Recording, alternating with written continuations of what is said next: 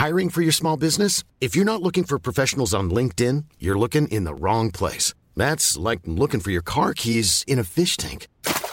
LinkedIn helps you hire professionals you can't find anywhere else, even those who aren't actively searching for a new job but might be open to the perfect role. In a given month, over 70% of LinkedIn users don't even visit other leading job sites. So start looking in the right place. With LinkedIn, you can hire professionals like a professional. Post your free job on linkedin.com slash people today.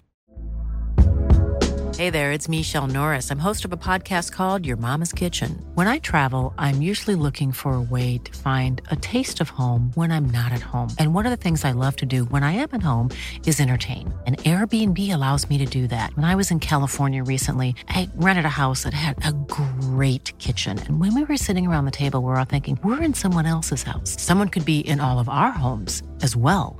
If you have a home, but you're not always at home, you have an Airbnb. Your home might be worth more than you think. Find out how much at airbnb.com/slash host. Pour le meilleur beat, vous écoutez CJMD 96.9.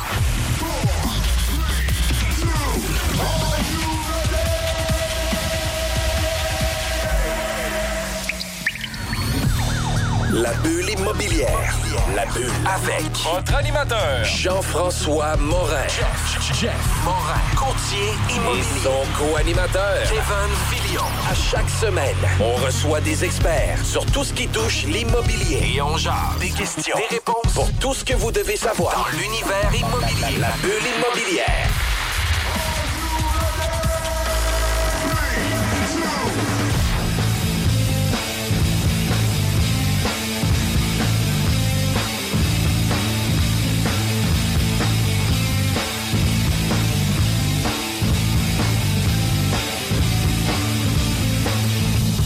Tout le monde, on est avec Kevin Pépin de Copy Management. Salut Kevin, comment ça va? Salut Jeff, ça va bien toi? Ça va super bien.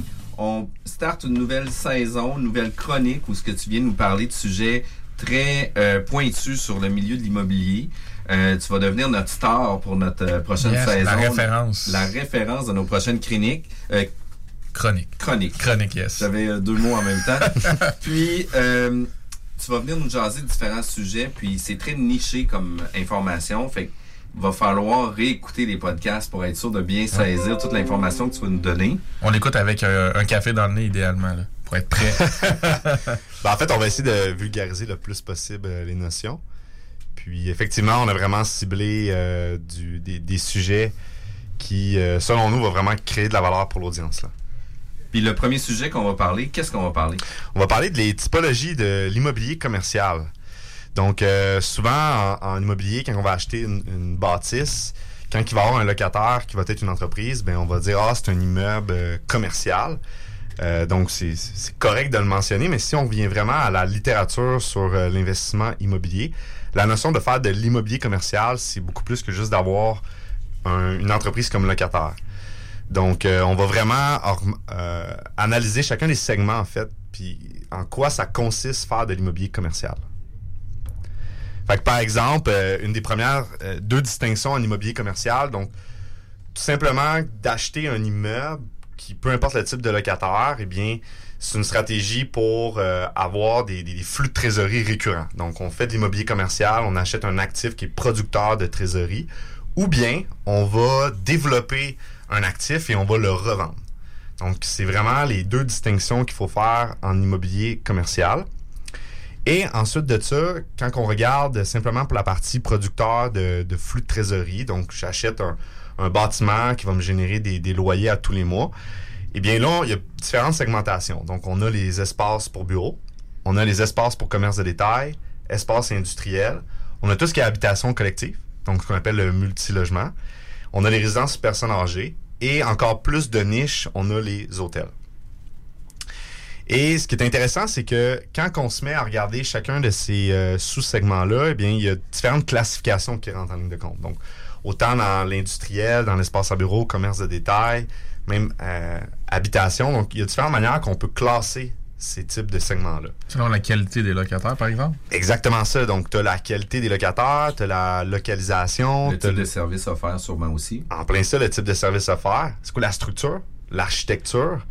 Euh, tu sais, est-ce que c'est un plus petit bâtiment? Est-ce que c'est un grand bâtiment? Est-ce qu'il est fait en béton, en acier, en bois? Bref, on va vraiment regarder euh, sur chacun de ces- des segments qu'est-ce qui caractérise, par exemple, dans la classe habitation collective, qu'est-ce qui caractérise une petite densité, moyenne densité versus haute densité? Fait par exemple, si on commence par les espaces à bureau, ben tu as trois types de, classes de bâtiments. Donc tu as les classes, t'as la classe A, B et C. Et encore là, quand tu rentres dans ces, dans, dans ces classes dans ces classes-là, tu même avoir une autre sous-classe, comme exemple dans la classe A, tu peux avoir du triple A, du double A et du simple A, dépendamment de la, de la, qualité du bâtiment et de, quand est-ce qu'il a été bâti ou la qualité des locataires. Mais si on s'en tient seulement à classe A, B et C, ce qui les différencie, c'est principalement où est-ce que le bâtiment est situé. Donc, est-ce qu'il est situé dans un lieu où est-ce qu'il y a une activité économique qui est concentrée, ou c'est en périphérie? Et là encore là, toute cette notion-là de, de marché va être prise en compte pour ce pour critère-là. Ensuite de ça, tu as la qualité architecturale. Donc, est-ce que le bâtiment, euh, justement, il présente une architecture qui est, vraiment unique? Euh, est-ce que est-ce qu'il y a une technologie qui est dans le bâtiment qui est vraiment récente, par exemple? Euh, tu vas retrouver aussi des, des- exemple dans la classe A, tu vas avoir principalement des, euh, des prix de loyer qui sont beaucoup plus élevés. Donc, euh, ça va être étant, étant donné que tu t'adresses à des locataires de, de- de plus grande qualité puis à des espaces de plus grande qualité avec des services, bien évidemment, tu vas avoir des prix de loyer beaucoup plus élevés. Et plus garanti, j'imagine, nécessairement. Plus assuré comme. Exactement ça. Donc, la notion de classification revient à c'est quoi le niveau de certitude d'avoir mes flux de trésorerie? Ouais. Quel est mon niveau de certitude d'encaisser réellement mes loyers? Et est-ce que c'est quoi le niveau de certitude aussi au niveau de la stabilité de ces revenus-là? Parce que, tu sais, si on compare, par exemple, euh, à un bâtiment où est-ce que tu as, le gouvernement versus où est-ce que tu aurais une friperie, est-ce que j'ai rien contre les friperies, mais tu sais, le- le, T'as-tu quelque chose contre le gouvernement? j'ai rien, j'ai rien non plus contre le gouvernement. Mais ça reste que, euh, tu sais, le, le, le niveau de certitude d'encaisser les revenus sur ce type de locataire-là, sur une période de temps, ne sera pas pareil. Donc, le, le gouvernement, mais t'es es sûr de te faire payer, évidemment. Tandis qu'une friperie, ben, si elle fait faillite, ben, t'as pas vraiment de recours, ou dépendamment, dépendamment des clauses que tu as dans ton bail commercial, mais ça reste que c'est beaucoup plus compliqué. Donc, ça, c'est pour la classe A. Et euh, quand on arrive ensuite de pour la classe B, bien là, c'est encore les mêmes principes. On va regarder vraiment où est-ce que le bâtiment est situé, c'est quoi le type de finition euh, du bâtiment, euh, le secteur dans lequel le bâtiment est. Donc, est-ce que c'est principalement un secteur avec des bâtiments de qualité similaire ou sont plus hétérogènes? Et ça va être une qualité de locataire qui va être variée. Et les classes C, ben là, c'est vraiment dans des secteurs qui peuvent présenter plus de problématiques euh, économiques, euh, ou est-ce a même peut-être une perspective défavorable au niveau politique et économique. Euh, donc, secteur avec potentiel de décroissance, on a des prix de loyer qui sont vraiment en dessous du marché. Puis on a une zone peut-être plus à risque ou un type de commerce peut-être plus à risque aussi. Exactement Ouais, ça. C'est parce qu'on comprend que les critères, dans le fond, sont macro et micro. C'est qu'on regarde le marché puis tout ce qui est plus général, mais on regarde aussi le locataire en question, son activité, son commerce, euh, ses états financiers. J'imagine que tout ça est pris en compte. C'est dans un très bon secteur, mais que t'es une friperie, par exemple. Ouais. Versus t'es dans un moins bon secteur, mais t'es le gouvernement. T'as quand même pas Exactement. garanties. C'est vraiment un ensemble de facteurs. C'est jamais un seul facteur qui va tout venir déterminer. Et moi, je vous réfère à, euh, dans le fond, Beaumont Canada, qui était une gestion, qui ont fait des, des critères, en fait, qui sont super intéressants. Euh, donc, c'est accessible sur le web. Donc, eux, tu- la catégorie pour classifier les espaces à bureau entre A, B et C, c'est sur l'âge, la localisation et les accès menant à ce bâtiment-là, la construction et les architectures, le type de... Quelle est la compagnie de gestion qui s'en occupe, les types de locataires, le taux de location, le système de l'immeuble, est-ce qu'il y a des ascenseurs, le niveau de sécurité, l'environnement, les stationnements et les services à faire. Donc, il y a un document qui est accessible. Faites juste marquer euh, catégorie de bâtiments pour les espaces à bureau de Beaumont Canada. Et vous allez tout avoir un beau document qui a été préparé par eux qui vient vraiment vous aider à classifier le type de bâtiment. C'est le gestionnaire, moi, que je retiens, qui est quand même pertinent, qui est intéressant. Dans le fond, ça, on, prétend que ça assure une, une meilleure euh, euh, disponibilité des flux si tu un gestionnaire en place qui va aller collecter. Exactement. euh, Ben oui, c'est un meilleur gestionnaire pour bien gérer les opérations. Et ça vient, encore là, sécuriser l'encaisse Ouais. des flux de trésorerie. Et euh, évidemment, ça devient une game.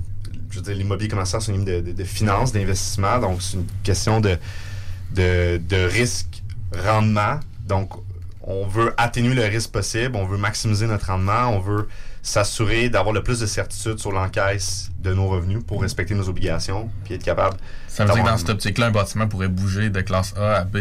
Oui, avec le temps, ou avec la personne en place ou le Exactement type de locataire. C'est Exactement. pas, pas un saut qu'on met sur la bâtisse. Non, ben, c'est c'est pas nécessairement un saut, mais c'est vraiment euh, plusieurs critères qui, euh, qui vont vraiment déterminer quel type de classe. Exact. Et si on passe à une autre catégorie, donc on pourrait, par exemple, aller euh, catégorie commerce de détail. Donc, commerce de détail, euh, il y a justement... euh, donc, c'est un organisme international euh, européen. Donc, c'est le ICSC, International Council of Shopping Center, qui, eux, viennent vraiment établir quels sont tous les types de, de locataires commerciaux, les types de centres commerciaux qu'on peut avoir. Ce qui est important à savoir, c'est que dans le commerce de détail, tu as vraiment une notion de base qui est la notion d'avoir un type de locataire ancré ou non ancré. Dans le fond, la, notion de ancré, c'est-à-dire que c'est un, locataire qui va attirer beaucoup, beaucoup de visiteurs. Donc, c'est un locataire, euh, par exemple, comme Walmart, Costco, euh, Home Depot, bref, toutes les grandes chaînes vont être des types de locataires ancrés puisqu'ils attirent beaucoup d'achalandage. Donc, ils en font bénéficier les autres commerces qui, eux, sont considérés comme non ancrés. Et euh, quand on regarde justement euh, les CSC, la manière qu'ils ont euh, catégorisé ces bâtiments-là, donc en premier lieu, tu as les centres commerciaux traditionnels. Et là, tu as cinq sous-catégories. Donc, commodité, quartier, communauté, régionale et super régionale, donc les, les super grands centres d'achat. Évidemment, chacun a des caractéristiques. On n'a pas le temps dans le podcast de dépasser, mais il y a une superficie. euh, il y a aussi des différents types de stratégies. Donc, euh, on va essayer de parfois de créer des synergies à travers euh, les, les- les commerces. Donc, on va mettre un ancré et des types de non ancrés sur, par par exemple, les services de base ou bien euh, d'autres types de magasins. Ça a bougé, ça, dans les dernières années, les façons de faire à ce niveau-là, les, les, les power centers, puis les façons de dynamiser ça, vu que c'est une industrie qui, qui, qui est mise à l'épreuve. Là. Fait que j'imagine que ça, ça change aussi un peu le- la littérature qui suit. là. Ben oui, clairement, en fait, c'est toute une réflexion stratégique de quand que tu veux développer, développer justement un quartier pour euh, du commerce de détail, ben c'est ça va être qui tes locataires, puis quel type de synergie tu peux leur offrir. Ensuite de ça, tu as les centres commerciaux spécialisés. Donc là, tu as les Power Center, Factory Outlet, Lifestyle Center. Donc on connaît bien, c'est le 1030. Vous allez directement sur le site web du 1030, vous allez voir, c'est clairement indiqué que c'est un, un lifestyle center. Ensuite de ça, tu as les centres commerciaux hybrides. Donc, ça regroupe des types de commerce traditionnels et types de commerce spécialisés. Et finalement, tu as les centres à usage mixte. Donc, c'est vraiment les bâtiments qui vont avoir un- une mixité d'usage. Donc, on va retrouver espace à bureau, commerce de détail, euh, des différents moyens de transport qui vont aller là, euh, habitation collective, par exemple, ça peut être des, des condos, ça peut être une habitation euh, locative. Donc, ça va être vraiment un mix. Ça, ça a, la- ça a la cote, ça, quand même, actuellement, dans la construction neuve. Là. Ouais, clairement, il y a, tu sais, à Montréal, on a par exemple le projet Humanity, qui est un projet euh, à usage mix. Euh, mais oui, c'est clairement, il y a de plus en plus de projets comme ça, est-ce qu'on veut vraiment créer une, synergie de, vie. On veut vraiment créer un environnement de vie à travers même le, le- le bâtiment. Ensuite de ça, on a les catégories de bâtiments industriels. Donc euh, là, ça va se catégoriser en le manufacturier lourd, le mix et les entrepôts. Donc, pour ce qui est du manufacturier lourd, c'est vraiment les, les- les espaces industriels où est-ce que tu vois pas vraiment la- le bâtiment. là. Tu sais, C'est vraiment des grosses usines de fabrication. Puis, euh, c'est là que toute la machinerie est entreposée. Et euh, c'est principalement tout ce qui est euh, la grosse mécanique, en fait, qui va se retrouver là. Ensuite de dans le mix, c'est tout ce qui est euh, ce qu'on appelle en anglais les flex building. Donc, euh, où est-ce que tu as vraiment un mix d'entreposage, de services administratifs, de montage. Bref, tu as plusieurs configurations pour utiliser cet espace-là. Et finalement, tu as les entrepôts, qui, eux, bien sûr, de plus en plus populaires pour euh, tout ce qui est stockage euh, de, beaucoup de matériel, tout le, commerce en ligne qui exige beaucoup d'espace de stockage pour livrer, pour livrer les, biens le plus rapidement possible. Ensuite de ça, on rentre dans les habitations collectives. Là, peut-être ça s'adresse à, à plus de gens puisque le- les habitations collectives est beaucoup plus accessible que les autres types de classes d'actifs. Donc, euh, évidemment, dans les, habitations collectives, on va les, regrouper en trois segments. Donc, tu as les petites densités, moyenne densité et les hautes densités.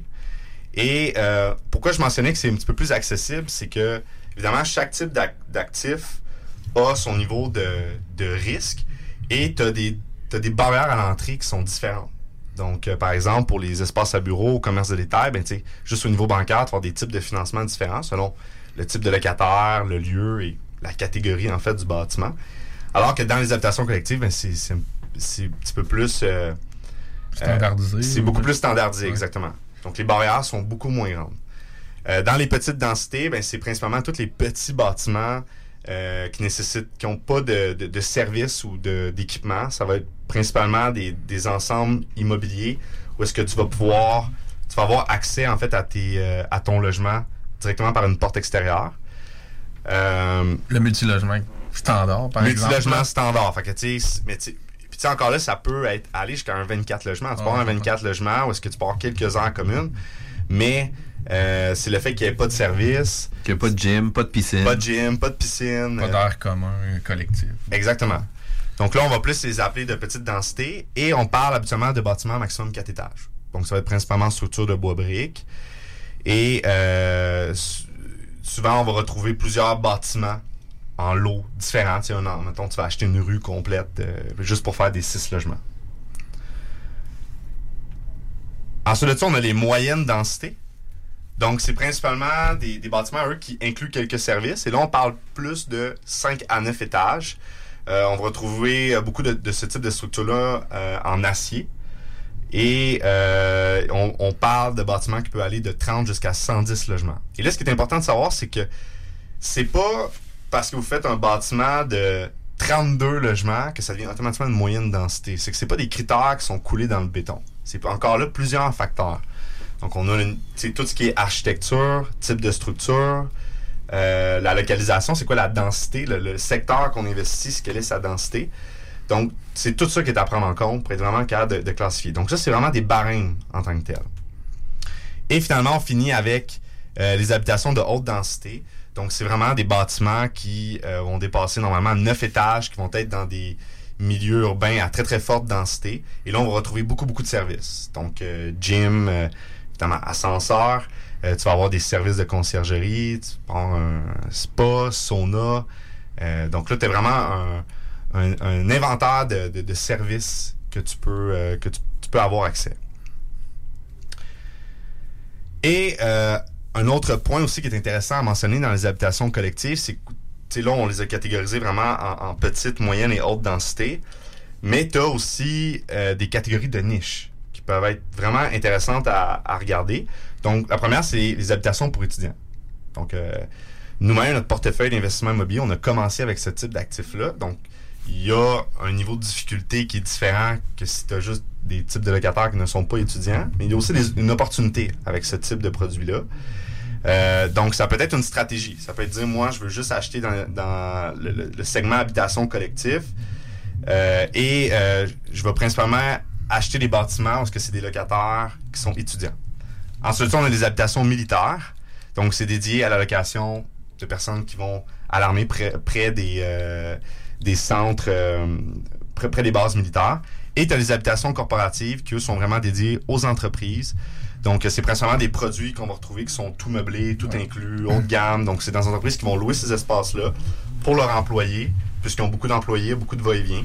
Puis souvent, c'est des, euh, des relocalisations temporaires, une affectation de poste pendant six mois, fait qu'ils vont leur permettre d'avoir un, un emplacement, une résidence. C'est un peu ça? Exactement ça. C'est vraiment très, très temporaire. C'est vraiment style comme un genre d'hôtel haut de gamme, euh, mais tu loues vraiment plus sous forme de, de, de loyer. De, bail annuel. là. Exactement. Et finalement, la dernière catégorie, puisqu'on ne fera pas la, la catégorie euh, hôtel, qui est vraiment une catégorie très, très, très de niche, c'est la catégorie des résidences pour personnes âgées. Donc, euh, là encore, là, tu as cinq autres catégories. Donc, tu as la catégorie Independent Living. Donc, c'est des appartements qui, eux, sont situés vraiment euh, dans des communautés où que les services ne sont pas inclus, mais qui sont à la carte. Ensuite de ça, tu as les Independent Living Service. Donc, même chose que le dernier, sauf que là, tu as vraiment accès à du service. Donc, tu as des, le personnel d'assistance qui est là pour t'aider. Après ça, tu as le Assisted Living. Donc, ça offre les mêmes services euh, que celui où est-ce que tu as un, lieu avec euh, des, euh, un, personnel d'assistance. Mais là, c'est vraiment 24 heures sur 24. tu as des infirmières, infirmiers, tu as une supervision médicale, en fait, qui, qui est présente. Ensuite, tu as, le Memory Care, donc c'est les mêmes services que le dernier, donc un service euh, d'infirmières, infirmiers, médecins 24 heures sur 24 avec une supervision vraiment accrue, mais pour les gens qui sont atteints de démence. Et finalement, le dernier, c'est le long-term care. Ça, c'est vraiment des, des, lieux qui sont financés par le gouvernement. Fait que, si on ramène ça en québécois, c'est autonome, semi-autonome, non, autonome, Alzheimer. Fin de vie. Puis fin de vie, effectivement. Exactement ça. Donc, puis, chacune de ces catégories-là aussi a son lot d'avantages et d'inconvénients selon euh, le type de profil d'investisseur qu'on va vouloir euh, avoir ou attirer par rapport à tout ça. Exact. Puis pourquoi c'est intéressant de, savoir toute cette segmentation-là? c'est qu'avant de se lancer en immobilier, c'est de comprendre que chacun de ces segments-là a ses risques et opportunités. Et c'est de déjà d'être capable de, si vous avez des investisseurs, même si vous êtes seul, de capable d'enligner ben, sur quel type de stratégie que vous voulez investir. Donc, est-ce que vous voulez principalement dans l'espace à bureau, commerce de détail, euh, les habitations collectives, les résidences de personnes âgées. Donc, euh, c'est vraiment de savoir quels sont les types de classifications et évidemment, quand on va plus loin, parce que là, on n'a pas le temps de tout aborder, euh, tout le rouage derrière chacun de ces segments-là, mais quand on va plus loin, évidemment, au niveau bancaire, il va y avoir, des grosses, grosses différences au niveau du financement. Même les perspectives de rendement vont être différentes. Donc, c'est tous des, critères qui sont, tous des critères qui sont à prendre en considération. C'est intéressant parce que c'est sûr qu'on peut se dire a pratiquement 99% des gens qui disent let's go, je me lance, je fais de l'immobilier, euh, ils se décident d'un party de Noël, naturellement, ils vont aller vers le multilogement ou l'habitation collective de, euh, standard. vraiment.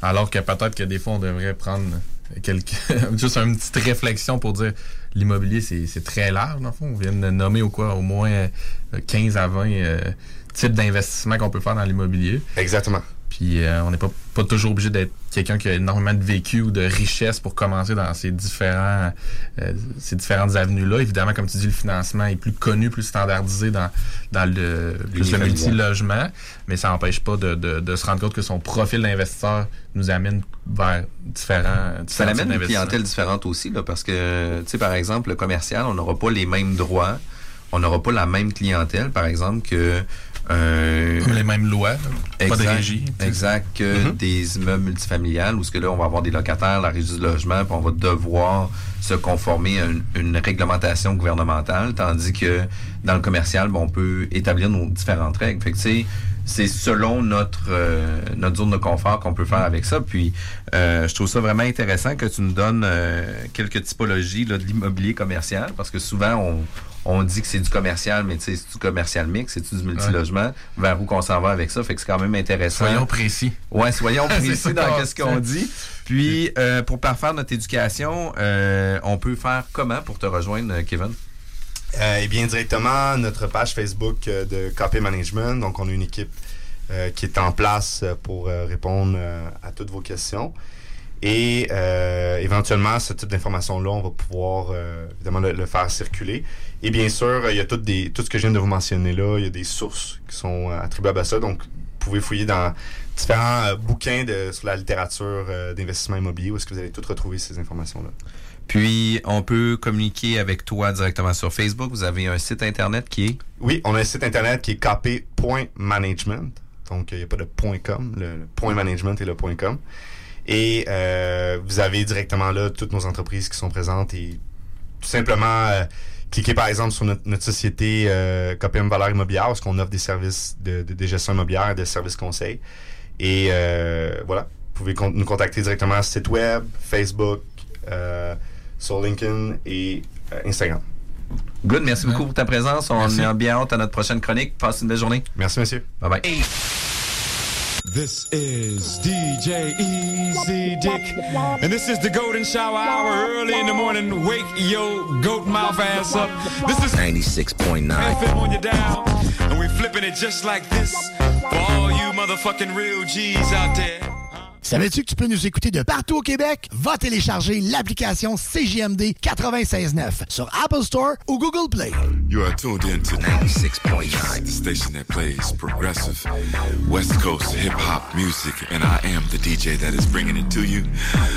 DJ Easy Dick, the one and only. Straight west coasting with you on this one, showing Cali love. Straight from the west side. Pour lutter contre la COVID-19, on doit tous respecter les consignes d'isolement de la santé publique jusqu'au bout. Quand on a des symptômes, on doit s'isoler. Quand on a passé un test, on doit s'isoler. Quand le résultat est positif, on doit s'isoler. Quand on revient de voyage, on doit s'isoler. Et si on a été en contact avec un cas confirmé, on doit s'isoler. S'isoler, c'est sérieux. S'il vous plaît, faites-le. Information sur québec.ca oblique isolement. Un message du gouvernement du Québec. T'es un beatmaker ou un producteur de trame musicale? T'aimerais faire de l'argent en joignant notre équipe de producteurs indépendants et vendre tes productions en ligne? Contacte Quasar Productions. Le son à ton image. Q-U-A-S-A-R Productions.ca Vous êtes un concepteur, fabricant, installateur d'armoires de cuisine et Robotique est un manufacturier de cabinets sur mesure et livré, préassemblé par vos équipes avec très peu de formation nécessaire. Nos équipements à la fine pointe de la technologie, combinés à un processus de fabrication 100% robotisé, va vous procurer un avantage unique et inégalé dans notre industrie qui demande toute votre créativité et votre savoir-faire pour vous démarquer de la compétition. Notre efficacité au service de votre passion. Profitez de nos rabais nouveaux clients sur votre première commande. Contactez-nous au 88 836 6000 ou visitez la page Facebook de la station CGMD 969 pour plus de détails.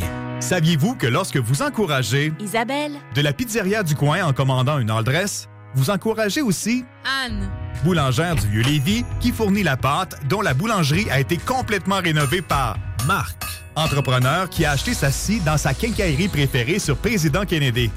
Et ses lames sont fabriquées par Patrick, Jean et Alex, qui travaillent aussi à Lévis. Encouragez l'achat local, ça encourage tout le monde. Inspirez-vous sur meilleuralevis.com. Les restaurants Barbies vous invitent à venir profiter de notre promotion du menu 2 pour 30 à emporter. De la part de toute notre équipe, le restaurant Barbies de Lévis et de nos deux succursales de Québec, on vous souhaite de joyeuses fêtes et au plaisir de vous servir. Vous pensez acheter votre première propriété ou changer de maison? Appelez dès maintenant l'équipe qui donne des résultats, Jean-François Morin, courtier immobilier. Pendant l'achat, l'équipe de Jean-François Morin accompagne ses clients à toutes les différentes étapes. C'est pas juste des balades en voiture, mais aussi un accompagnement complet tout au long du processus. L'aventure d'acheter une propriété, c'est stressant, puis même très angoissant à certains moments. C'est un gros investissement. C'est pour ça qu'il est important de faire affaire avec des pros. Leur objectif est de prioriser vos intérêts, soit que vous puissiez acheter votre propriété à son meilleur prix avec les meilleures conditions, mais surtout en faisant les meilleures vérifications, puis ça, avec le maximum de garantie et de protection. L'équipe de Jean-François Morin est là pour faire de vos intérêts le centre de leurs priorités. En plus de tout ça, toute son équipe rend le processus plus facile et agréable. D'avoir des gens performants qui nous facilitent la vie, c'est vraiment génial. Mais en plus, on sent que toute l'équipe a à cœur notre projet. Faites comme moi et plusieurs autres clients qui aussi ont fait leur achat avec l'équipe de Jean-François Morin, qui ont pu profiter d'une transaction exceptionnelle. Vous désirez de l'information sur l'immobilier, vous désirez vendre, vous désirez acheter, contactez-moi directement, Jean-François Morin, courtier immobilier chez Remax Avantage, au 418-801-8011 ou sur notre site web, jean-françois-morin.ca. Vous pouvez aussi nous joindre au 88 832 1001. CJMD, Talk, Rock and Hip-Hop.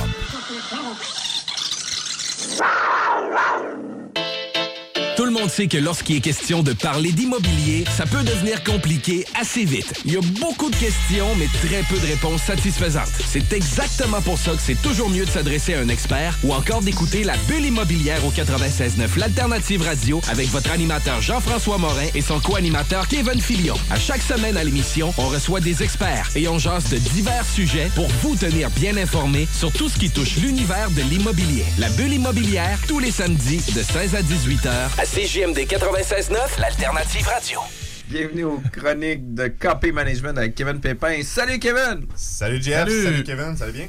Ça va Yes. super bien. On aime ça des chroniques, on aime ça apprendre euh, plein de trucs par rapport euh, à l'immobilier. Puis surtout que tu nous amènes une expertise complémentaire par rapport à tout ça. Puis euh, on a déjà parlé à quelques reprises de la balance de prix de vente. euh, mais est-ce qu'il y a des mauvaises façons de le faire? Parce qu'il y a des gens qui disent Ah, mais tu sais, c'est pas grave, le vendeur va me signer un papier on the side, puis il va me faire une balance, puis je vais le rembourser plus tard. Y a-tu des bonnes façons de procéder, puis des mauvaises façons de procéder? Ben effectivement, il y a différentes manières de, de structurer la garantie d'une balance de vente. Euh, c'est certain que si la balance de vente, par exemple, elle est non déclarée à l'institution financière, à mon sens, c'est une mauvaise manière de faire une balance de vente. Et le, le point est simple, c'est que le, le banquier, votre directeur de compte, l'institution financière, c'est un de vos plus gros partenaires. C'est elle qui vous qui met directement la dette senior sur, euh, sur C'est vos actifs. fait la plus grosse balance. Ben, c'est en quelque sorte, c'est lui qui fait le, le plus gros prêt. Et euh, à mon avis, de ne pas déclarer une balance de vente, de la cacher euh, à son directeur de compte, c'est un- une, une faute de, de bonne politique, à mon sens. Mais est-ce que c'est faux de penser qu'à toutes les fois qu'il va y avoir une balance de prix de vente, que l'institution financière va avoir une réticence à vouloir prêter parce qu'il y a une balance? Parce que la RCD va exploser. Ben oui, clairement, l'ins- tu sais, l'institution financière n'est pas là pour prendre du, du risque. Elle est là pour analyser le risque. Et les balances de vente ont de la difficulté à passer de plus en plus dans le marché à cause qu'ils ne respectent pas les ratios euh, de couverture de la dette. Euh, donc, c'est certain que euh, la balance de vente vient exposer l'emprunteur à un plus grand risque et le banquier a le rôle d'évaluer est-ce que ce risque-là, nous, on est prêt à le prendre. Donc, eux évaluent évidemment leur risque à eux, mais évaluent aussi la force financière de l'emprunteur, de savoir s'il y a, par exemple, un, besoin d'injecter ou s'il y a besoin de rembourser la balance de vente, est-ce que la capacité financière de le faire? Et si la réponse est non, ben c'est normal que l'institution financière refuse d'accorder la balance de vente et exige à ce moment-là à l'acheteur de mettre en, en mise de fonds de ses propres capitaux la partie qui était censée être financée par le vendeur. Puis justement, si ça devient souvent une barrière, le, le RCD, comment on peut l'aborder justement, comment on peut la mettre en place, la balance de prix de vente, l'annoncer à notre banquier, puis espérer ou du moins euh, contrôler la façon de, de- de- de- que ça fasse du sens financièrement pour toutes les parties. C'est sûr que le banquier, ben, deux choses. Première des choses, il va analyser principalement le ratio de couverture de la dette. C'est sur ce critère-là qui va vraiment, euh, qui, qui va être le plus important. Mais il va aussi regarder le fait que, hey, il y a quelqu'un qui va être en deuxième rang. Bon, le banquier reste en premier rang, donc la priorité en cas de liquidation de l'actif, c'est lui qui va être payé en premier. Euh, mais ça reste que d'avoir un deuxième rang, il n'aimera pas nécessairement ça. La balance de vente, la, manière que euh, moi je favorise pour la structurer, c'est plus d'aller sur une hypothèque immobilière. Donc, euh, c'est de donner en garantie les actions de la société, mais ça, ça n'empêche pas qu'il faut avoir 100% de la mise de fonds lors de la transaction. Donc, ce qui peut être fait, c'est qu'on démontre au banquier qu'on a vraiment la capacité d'acheter l'immeuble. On achète euh, l'immeuble avec toute une mise de fonds. Et par la suite, ben, le, le- vendeur, tout ça se fait directement chez le notaire. Le vendeur nous fait simplement un prêt privé qu'on donne en garantie sous des actions de la société. Euh, encore une fois, il y a plein de manières de structurer. Il y a plein de manières de le faire. Et moi, je suggère évidemment euh, d'en parler à son directeur de compte, de savoir quelle est la meilleure manière de le faire pour que ça respecte de ton côté que tu te sens pas trahi, tu te sens pas qu'on t'a caché de l'information et que tu le juges pas comme étant un, risque supplémentaire à ton prêt. Parce que de la façon que tu viens de l'amener là, ça n'a pas d'impact sur le ratio de couverture de dette, si je comprends bien. C'est monté de cette façon-là. en Ben, c'est parce que en réalité, ça devient comme un prêt privé à la, à la con- à la société. Exactement C'est pas dans l'achat de l'immeuble même, vu que Exactement. au jour du notaire, tu as effectivement la mise de fonds complète, par exemple 25% si tu en conventionnel. là. Exactement. C'est sûr que euh, il y a tout l'aspect fiscal aussi qui est à prendre en considération pour le vendeur. Donc, on va être sûr que ça soit classifié comme une, une vraie balance de vente, donc une somme à recevoir pour qu'il puisse bénéficier de l'avantage fiscal. Euh, mais en effet, c'est pas dans. On démontre qu'on a vraiment les liquidités pour l'immeuble. Après ça, nous, comme société, ben, on décide qu'une partie de ces, de, ces liquidités-là, on veut l'avoir en prêt. Évidemment, euh, il y a bien des, des directeurs de compte qui vont l'interpréter comme une genre de balance de vente détournée, mais ça reste que c'est votre plus gros partenaire financier. Je pense que vous devriez avant tout être soucieux de l'aspect politique de votre relation politique avec votre directeur de compte et de voir comment il est confortable avec ça. Comment, est-ce- comment est-ce qu'on peut la structurer pour que ça fonctionne, pour démontrer que j'ai la capacité d'emprunt? Je respecte ta- tes, en termes de capacité d'emprunt, mais une fois qu'on a fait la transaction, ben moi je veux avoir un prêt privé du vendeur avec les liquidités qu'il a eu de la vente. Fait que là, tu es en train de dire que euh, dans la, la- la confection de la balance de prix de vente, la transparence est de mise du début jusqu'à la fin avec votre conseiller euh, financier ou euh, votre banquier ou peu importe. Puis par la suite, toi, qu'est-ce que tu dis? C'est cachez-le pas. Parce qu'on veut pas non plus que ça devienne une fraude. Tu veux pas non plus être pénalisé par rapport à ça. Puis tu veux pas te faire rappeler ton prêt à cause. Non, parce que c'est considéré comme une fraude hypothécaire. En fait, si tu ne déclares pas quelque chose au banquier qui aurait euh, eu comme résultat de changer sa décision, mais c'est- c'est une fraude hypothécaire. Euh, je sais que certains, il y a, peut avoir une certaine forme d'enseignement dans le marché que c'est correct de ne pas déclarer la balance de vente, de la contourner, puis de faire un genre de, de, de prêt caché. Rendu là, c'est vous qui prenez le, le- le risque. Euh, euh, si vous êtes si vous écoutez cette capsule-là et que vous faites ça, je veux dire, ça fait pas de vous d'une mauvaise personne, c'est juste d'être conscient du risque que, que vous prenez et que vous mentez à votre plus gros partenaire financier qui est l'institution financière.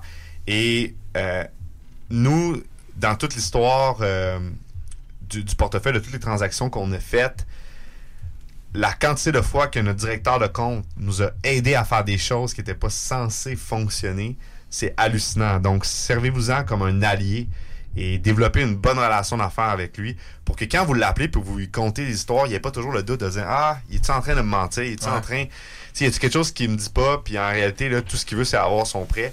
Donc, développer vraiment une bonne bon relation feeling, avec ce. Non, c'est pas un bon feeling. Qu'est-ce que tu veux avoir avec ton banquier, justement? C'est une relation de confiance qui va faire en sorte qu'à toutes les fois que tu vas l'appeler, il va trouver, lui, une opportunité à vouloir faire affaire avec toi, puis trouver un- des solutions pour que ça marche. Parce que, tu sais, au final, tout le monde va être gagnant dans une situation comme ça. Votre directeur de compte il est là pour aller euh, battre votre dossier auprès du crédit. C'est c'est lui qui est sur la première ligne de front. Donc, euh, en effet, si vous développez une super de bonne relation avec et qui, il ou elle a vraiment confiance en vos projets, vous démontrez que vous avez un bon track record, puis que justement vous faites bien les choses, ben ça va vous favoriser parce que, veux, veux pas, il y a une game aussi de négociation qui joue à l'interne au niveau des banques. Là. Puis dans, dans le marché actuel, pour l'investisseur moyen, si on, on se ramène à, notre auditeur là, qui nous écoute, qui a le goût de faire un investissement, ça se peut-tu en 2020 de monter une balance de prix de vente? Euh, parce que dans l'exemple que tu donnais tantôt de, de venir s'hypothéquer sur la, la, la- en fait, sur la valeur mobilière de la société, si tu créé une compagnie tout simplement pour ce projet-là, finalement, c'est juste une boucle. là. Je veux dire, tu n'auras pas plus de prêts euh, en, en mettant ça en place si tu n'avais pas déjà une société qui avait d'autres investissements. Fait qu'est-ce que, de- dans ton optique à toi, ça se monte une balance de prix de vente actuelle en 2020 dans un marché primaire ou secondaire? par? Ben, ça se monte encore. C'est sûr qu'il faut aborder euh, l'aspect de la, la- la dette senior dessus. Donc, si vous êtes évidemment dans une dette SCHL, ils débordent, ils vont vraiment pas démordre du ratio de couverture de dette à respecter. Si vous êtes dans un financement conventionnel, ben là, évidemment, il y a plus de négociations qui peuvent être faites. Euh, mais oui, ça se monte encore. Et ce qu'il faut pas oublier, c'est que la balance de vente, oui, on aborde le ratio de couverture de la dette. Mais mettons qu'on oublie un prêt assuré par la CHL, qu'on reste juste dans un prêt euh, conventionnel, ben, toute la notion de force de l'emprunteur, la capacité de réinjection de l'emprunteur, euh, toute ces- cette notion-là financière de, de la société et de l'actionnaire qui est derrière la société va être prise en compte.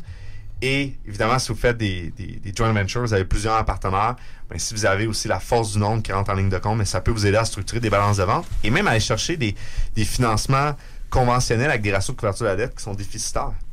Donc, euh, si vous êtes capable de démontrer que ben, si le, le- on n'arrive pas justement à, su- si l'immeuble n'arrive pas à supporter son service de la dette, son paiement hypothécaire, ben nous, l'ensemble des actionnaires derrière, on a la capacité financière, on a la, la, la valeur nette en plus de ça, parce que notre valeur nette excède X montant le, prêt, puis que le banquier juge que son risque est vraiment minime, why not? Il pourrait y aller sur un financement avec une balance de vente, un ratio de la dette déficitaire, et le Avec une crédit bonne pourrait... caution. Une bonne caution, le crédit préévalué, ben écoute, oui, mais toute chose étant égale par ailleurs avec l'ensemble du dossier, on juge qu'on est confortable dans le risque, clairement. Donc, ça se fait. Ben oui, ça peut se faire. Et euh, moi, le point, c'est surtout c'est les balances de vente qui sont non déclarées. Euh, Puis je veux dire, rendu là, c'est la manière que les gens font de la business. Je veux dire, c'est Ouais. correct pour eux. Ben, Si mais tu magasines une nouvelle adresse à chaque financement aussi, ça peut être périlleux. là.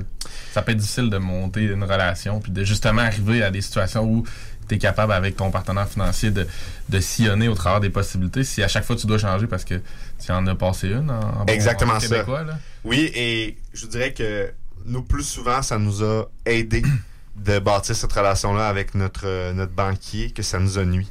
Donc oui, des fois, c'est non, mais il est arrivé commence plus- par un non. Ouais, ça commence par un non, mais c'est arrivé plus souvent de, de, de oui. Puis à un moment donné, la, la relation, quand elle, elle- elle se forge, ton directeur de compte qui a vraiment confiance qu'il est en train de bâtir une relation de transparence puis a toutes les données, ben il a le goût d'aller se battre pour toi. Il a le goût d'aller se battre pour euh, ton dossier. Puis c'est la même chose pour le, courtier hypothécaire. Là. Que vous faites affaire avec un courtier hypothécaire ou un directeur de compte. Donc d'avoir cette relation-là de transparence, euh, je pense que c'est- primordial en affaires, que ce soit avec votre... C'est pas parce que c'est une institution financière. Oui, vous dealez avec l'institution financière, mais ultimement, vous dealez avec la personne qui est au front, qui est votre directeur de compte ou votre courtier hypothécaire. Je pense que ça nécessite une relation de transparence puis de dire les vraies choses. Euh, donc, à ce moment-là, c'est à vous de voir comment est-ce qu'on peut travailler ensemble pour structurer le meilleur deal puis arriver à faire la transaction pour faire vos projets. Puis au niveau euh, fraude hypothécaire, comment que la balance de prix de vente pourrait être interprétée de cette façon-là? Euh, T'as-tu des, des, des guidelines que ça, faut pas faire ça, ça, faut pas faire ça, etc., etc.? Euh, ben, c'est sûr que, de, exemple, une balance de vente qui est déclarée. Ben, non déclarée à l'institution financière, puis qu'il y, a- il y a comme un arrangement. tu exemple, En contre-lettre? Ouais, en contre-lettre. T'as un notaire qui fait l'acte hypothécaire, t'as un notaire qui fait l'acte de vente. Puis, tu y a- a vrai de- de croire aussi qu'il y a le deuxième rang qui se place derrière. Finalement, les autres reçoivent une liste euh, quelques jours après. Oui, ils ont un, a- ils ont, ils ont un un avis d'adresse. C'est ça, il y a un avis d'adresse directement au registre foncier. Fait que s'il y a quelque chose qui s'enregistre, ils vont avoir un, un- un flasher. Mais là, on parlerait plus de, de- de balance de vente qui est sous écrou, là, donc qui est non enregistré. Puis là, le notaire, par exemple, va garder ça, puis il va se dire, ben écoute, on a une liste de... euh, j'ai une liste de critères qui fait que si, exemple, l'acheteur ne respecte pas ces critères-là, ben là, je vais enregistrer la balance de vente, puis le vendeur va être protégé. Mais faut pas oublier que c'est premier arrivé, premier servi. Fait que si quelqu'un d'autre vient s'installer un deuxième rang avant la personne, ben, je veux dire, c'est le moment qu'il y a l'inscription que ça s'enregistre au registre foncier. Donc, la personne, exemple, on deal ensemble une balance de vente sous écrou. Oui. Et euh, deux ans plus tard, euh, j'ai toujours un seul premier rang qui est l'institution financière. Deux ans plus tard, je respecte pas les, les- les critères, puis je suis en problématique financière. Puis là, voir JF. JF, on fait un prêt, je te donne en deuxième rang mon immeuble. Mais là, JF, s'il se prend un deuxième rang, toi, là, ça fait deux ans que tu m'as fait le prêt qu'on s'est entendu. Mais si tu enregistres, tu vas tomber en troisième rang. Tu tomberas pas en deuxième rang parce que lui, il enregistré avant toi. Donc, il y a cette notion-là de premier arrivé, premier servi.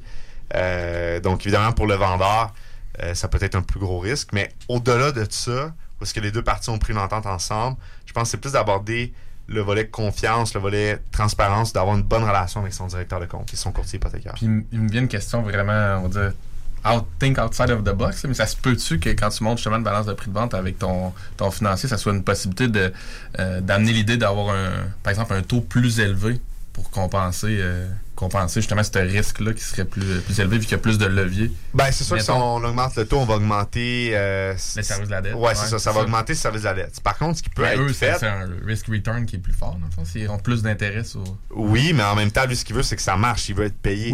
Moi, je pense que j'irais plus sur. euh, exemple, on met dans un compte en fidécommis un, un montant qui équivaut à un an de service de la dette. Fait que, exemple, on estime que ça va être euh, 6 000 de, de, de, de, de paiement hypothécaire à tous les mois. Ben, à- je te mets tout de suite dans un compte 6 000 x 12. Je te le mets, il est gelé. Puis, il va rester là aussi longtemps que la balance de vente n'est pas remboursée. Donc, tu sais, ça peut sembler farfelu, mais Comme un dépôt de garantie. Ouais, comme un dépôt de garantie du banquier, mais regarde, je te couvre déjà 12 mois de paiement hypothécaire que tu vas pouvoir te servir comme que tu veux. Donc, je dis pas que les, je dis pas que les crédits vont tout approuver ça puis que c'est la ouais. solution magique. Je dis juste que c'est d'être capable de réfléchir avec son directeur de compte à une solution pour que lui puisse gérer son risque. Parce que lui, il est là pour ça. Ouais. Puis en même temps, gérer son risque au directeur de compte, c'est gérer le vôtre aussi. Donc, faut pas le voir comme euh, le, le méchant qui veut pas me prêter. Un pas compétiteur projet. ou un gars qui croit pas Non, au projet, pas du tout. Ben non, plus on utilise le levier, plus on se met nous-mêmes à risque. Oui, la banque, mais le- la, la personne qui, qui a le projet aussi. C'est de comprendre vraiment la réalité de l'ensemble des parties prenantes et le banquier, le courtier hypothécaire, l'institution financière qui, qui vous finance est une partie prenante qui est cruciale dans un projet. Euh, et- encore là, imaginez que, vous êtes structuré différemment, vous êtes principalement structuré en équité, par exemple, vous avez moins de dettes, ben c'est la même chose. Est-ce que vous cachez de l'information à vos actionnaires? Est-ce que vous cachez de l'information à vos investisseurs? Est-ce que vous allez cacher la nature, la, la, ce qu'on appelle en comptabilité la prééminence de la substance sur la forme? là? Donc, c'est pas parce que, d'un point de vue juridique, on s'est entendu que euh, au niveau de la forme, ça fait vraiment du sens. Donc, la, la vraie, l'intention économique derrière, est-ce que je dois la déclarer, même si d'un point de vue juridique, elle fait du sens? Eh bien, c'est la même logique. Tu sais, je veux dire, si tu as des investisseurs, des actionnaires, on déclare la vraie substance économique d'une transaction, euh, dépendamment du risque qui est associé à celle-ci.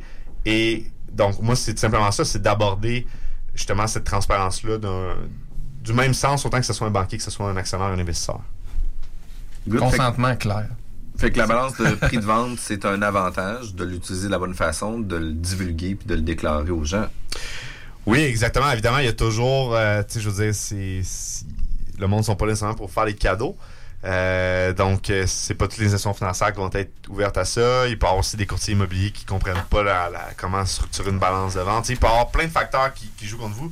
Moi, ce que je vous recommande, c'est simplement de, ben, de vous entourer d'une part des bonnes personnes et de réfléchir à votre approche. Réfléchir à votre approche, euh, tu sais, d'évaluer évidemment votre directeur de compte. Est-ce qu'il est habitué avec les balances de vente? Est-ce que lui, ça lui fait une peur bleue puis il faut même pas lui dire le mot parce qu'il part en courant? tu sais, je veux dire, il y a tout ça à prendre en compte. Euh, tu sais, je- dis pas que parce que vous la déclarez que vous êtes 100% transparent que tout va bien se passer. Je dis juste que C'est la meilleure façon de faire. Moi, à mon avis, il y, a une ma- il y a une bonne manière de faire les choses. Il y a une manière, après ça, en business, de faire les bonnes étapes, de dire les choses au bon moment. C'est à vous aussi, comme investisseur, de faire les bons calculs initialement pour savoir ben, qu'est-ce qu'il y en est. Est-ce que, en mettant une balance de vente, mon ratio de couverture à l'aide tombe à 0.60, 0.50 et ça vaut même pas la peine d'en parler à mon banquier. Il va me dire non, c'est sûr. tu sais. Mais il y a- une limite raisonnable à toute chose. C'est ça. On comprend que l'immobilier, des fois, il y a des zones grises, des endroits que ça griche, qu'il faut pousser, mais il faut travailler euh, en- avec le consentement, en fait, de notre partenaire qui est justement Exactement. financier et non dans son dos. là. Exactement ça. Ouais. Puis, euh, Kevin, si jamais on veut avoir plus d'informations on, on aimerait te contacter, de quelle façon qu'on peut le faire? Vous pouvez aller directement sur notre site web kp.management. On a euh, sur ce site web-là, ça présente l'ensemble de nos sociétés ou bien via Facebook, LinkedIn, Instagram. Merci, Kevin. Merci, Merci, Kevin. les gars. Bonne journée, tout le monde. Hey yo, what's poppin'? Ici Skies de Rap Academy. Vous écoutez l'Alternative Radio, CJMD 96.9. CJMD, l'alternative radio. Les classiques hip-hop, c'est à l'Alternative Radio.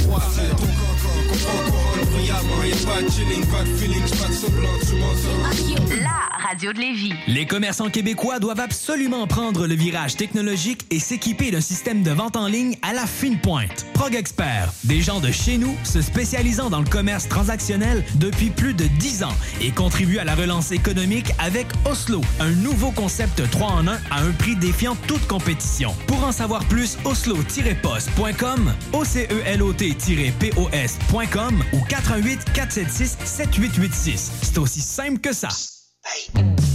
Tous les dimanches, 3h PM, on donne 2750 pièces à CJMD. Même pas 12 pièces pour participer. Aucune loterie avec de meilleures chances de gagner. Point de vente au 969fm.ca, section bingo. 2750 pièces toutes les semaines, seulement avec CJMD. Allez rencontrer les petits monstres des éditions Gladius au top30jeux.com et trouvez en un clic une sélection de jeux québécois idéal pour chacun de vos enfants. Avez-vous un blagueur, un créatif, un curieux ou même un stratégique à la maison? Peu importe leur personnalité, ils aimeront assurément jouer. Top30jeux.com Cette année, pendant les fêtes, si t'as eu congé à Noël et au jour de l'an, si tu t'es pas barré le dos en pelletant l'entrée, si le shop a fait tomber le sapin, si ta commande de cadeau a été livrée à temps, si dans tes soupers virtuels, grand-papa s'est connecté du premier coup, si t'aimes tous les cadeaux que t'as reçus, si ceux que t'as achetés à dernière minute à pharmacie ont vraiment scoré, si personne s'est sauvé de la vaisselle, s'il n'y a pas eu de chicane, même pas une petite chicanette, puis si à la fin de tout ça, t'as pas eu d'indigestion, t'as pas eu mal aux cheveux, puis t'as pas pris une livre, même pas une petite livrette, ben là, je sais pas moi. Tu devrais peut-être acheter un 649. Hop, joyeuse fête. Les dimanches à CJMD, c'est Talk and Bingo. Dès 9h, l'Expresso Week-end. De 13h à 15h, les Technopreneurs. Dès 15h, un jeu qui a traversé quatre siècles. Le Bingo! Suivi du Chico Show. Les dimanches à CJMD, on te remplit la tête, mais on te remplit aussi les poches. CJMD, Talk, Rock'n, Hip-Hop, la meilleure alternative.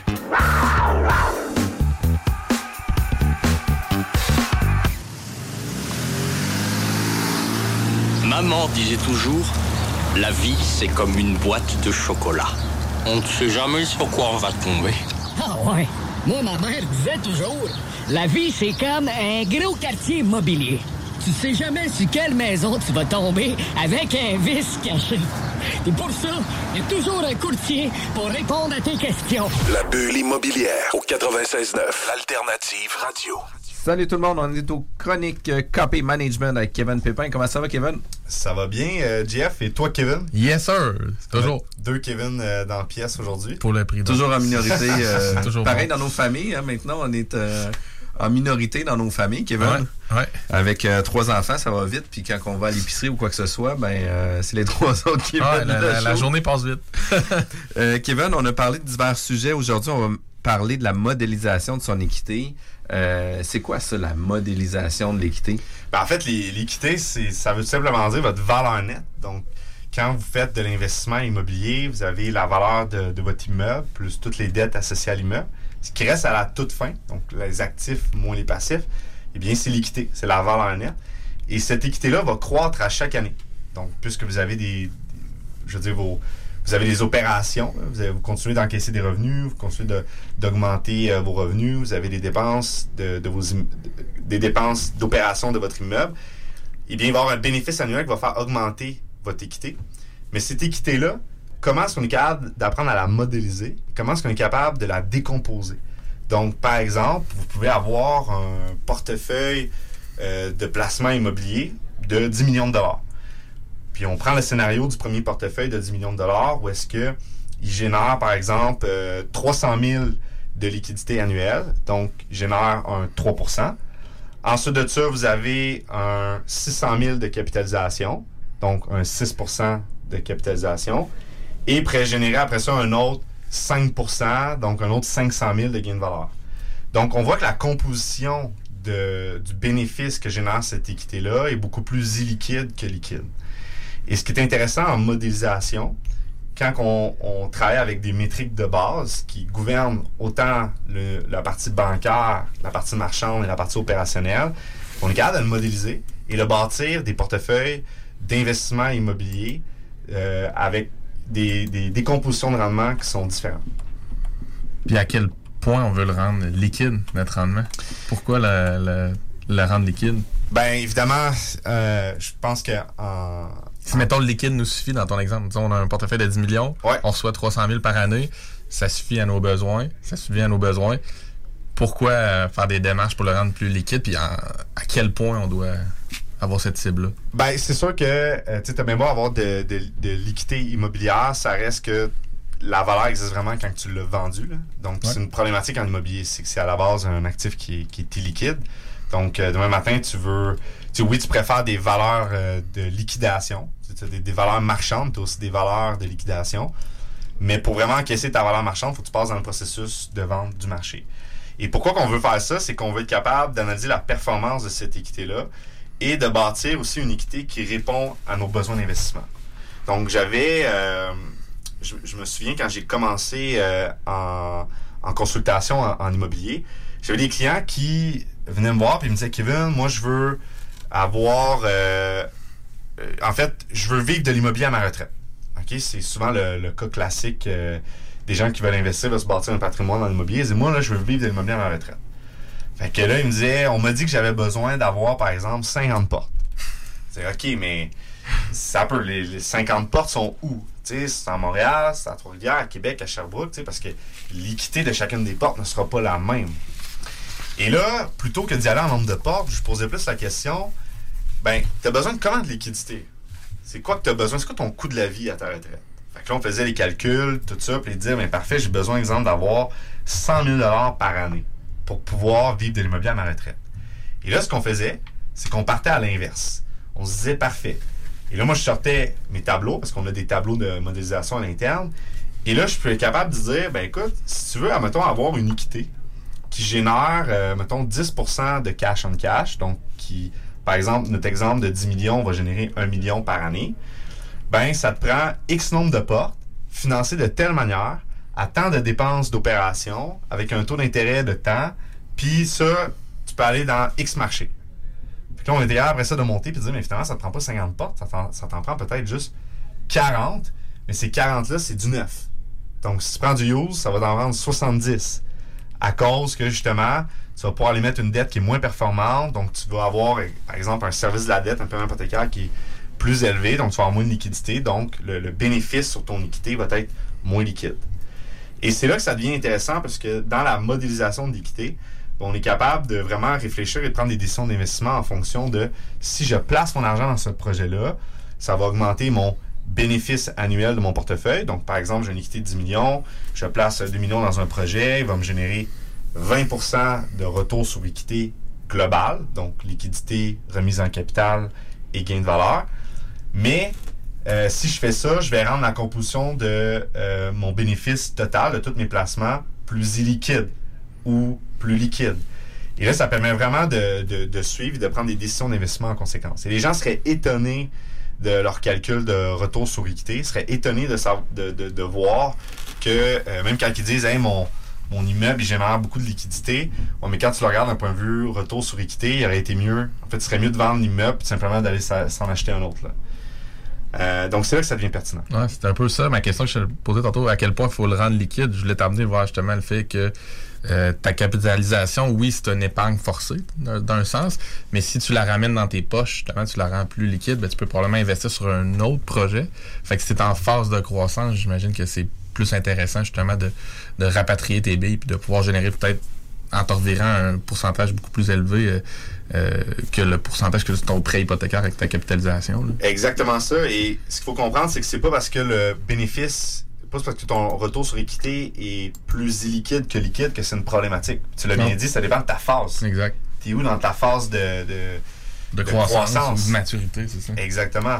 Donc, c'est sûr, quand tu bâtis un portefeuille où est-ce que tu fais juste faire euh, de la valeur ajoutée, donc tu achètes juste des, des immeubles pour créer de la valeur, euh, ben, d'aller mettre une dette qui est super optimale puis qui va rendre ton bénéfice super liquide, ça ne sera pas du jour au lendemain. Il y a un processus à faire et ça, ça, ça peut prendre du temps. Donc, oui, clairement, tu peux voir au départ d'un portefeuille d'investissement immobilier. Euh, puis on parle vraiment d'un portefeuille privé, là, pas d'un portefeuille qui va être euh, sponsor de, de dizaines et de dizaines de, de millions. Euh, tu peux voir parce que bon, on a des capitaux pour faire un projet. Bon, on fait ce projet-là, notre bénéfice, notre retour sur équité va être beaucoup plus liquide que liquide. Mais dans le temps, on va l'amener à X pourcentage. Et ce qui est vraiment incroyable avec ça, c'est que quand tu travailles en modélisation de cette manière-là, c'est qu'après ça, on est capable. Nous, on a une charte qu'on a bâtie à l'interne.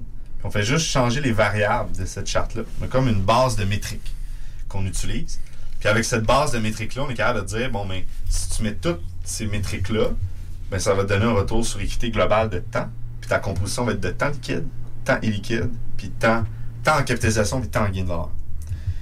Et ça, c'est. euh, en fait, on l'a principalement développé quand on a dû faire des gros projets de, de construction neuf, où est-ce que là, il fallait être capable d'imaginer un bâtiment qui n'existe pas, puis que tu as juste une image 3D. Fait que tout ce que tu sais, c'est le nombre de portes, tu sais la qualité des logements, et tu as une image 3D. Donc, comment est-ce que tu bâtis, comment est-ce que tu arrives à une euh, à tes valeurs locatives? Comment, comment est-ce que tu arrives à vendre à tes investisseurs que ce projet-là va donner tant de rendement? Parce que là, tu n'as aucune certitude, tu n'as rien, tu n'as pas de coût de construction. Euh, tu peux savoir dans le marché à peu près comment est-ce que les gens ils louent, mais c'est pas parce qu'ils louent euh, de cette manière-là que c'est comme ça faut que tu fasses ton projet. Et c'est là qu'on a vraiment fait de la recherche, puis on a appris à modéliser notre équité. On s'est bâti une base de métriques qu'on utilise. Et moi, aujourd'hui, tu me donnes un nombre de portes avec euh, la qualité des logements qui sont dedans. Évidemment, le, le, nombre de pieds carrés, là, la, la superficie du bâtiment. Et on est capable de modéliser jusqu'au complet le projet, puis dire, ben, dans 10 ans, on estime que il va se vendre tel prix. Durant les prochaines années, il va générer tant de liquidités. Puis voici le return on equity, le retour sur équité de ce projet-là. Wow! Mais dans le fond, ce que je comprends aussi, c'est que ça enligne la stratégie des gens. Comme dans l'exemple que tu dis, quelqu'un qui vient te voir, qui te dit Je veux que à, mes 60 ans, ça, ça assure ma retraite.